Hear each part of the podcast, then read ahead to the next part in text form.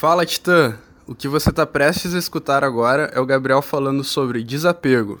Espero que você curta e que tenha um ótimo dia.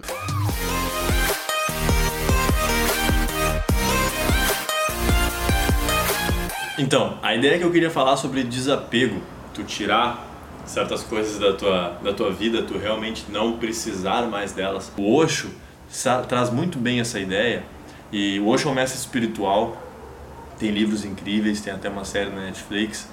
E ele era um mestre espiritual da Índia que tinha Rolex, que tinha Rolls Royce, que são marcas de objetos, coisas de luxo, extremo luxo, muito caras. Então, qual que era a ideia dele por trás? Por que, que ele, como mestre espiritual, vivia essa suposta incoerência? Porque ele dizia para todo mundo que perguntava: a grande diferença tá que se tu me tirar tudo isso, eu continuo pleno eu continuo cheio.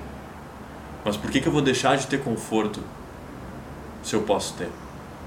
E o desapego, tu te tirar certas coisas de ti que tu não usa, que tu não que não servem um propósito na tua vida, é exatamente tu perceber conscientemente que aquilo ali não precisa estar na tua vida, mas é tu tirando de ti, é tu conseguindo ah, deixar isso para outra pessoa que tu verdadeiramente vai acreditar nisso, que isso vai passar do ponto racional para o ponto do teu subconsciente. Uma vez que tu começa a realmente trabalhar na arte do desapego, que tu começa a proativamente desapegar, tu vai perceber que tu, apesar de ter menos coisa, tu é mais livre.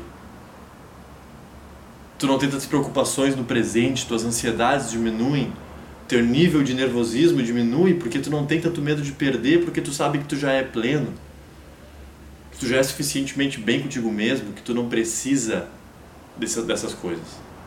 Que tu não precisa de tudo isso. De novo, não é que tu não pode ter. Eu mesmo, eu busco. Por que, que eu não vou ter conforto? Mas eu não preciso. Eu vou buscar sem precisar. Eu vou viver sem viver noiado, sem viver ansioso, sem viver nervoso com o que pode ou não pode acontecer por causa das coisas que eu acho que eu preciso. Então, proativamente, busque te desapegar. Viver uma vida de titã, uma vida em que tu é pleno, uma vida em que tu realmente consegue ser feliz no presente, no agora.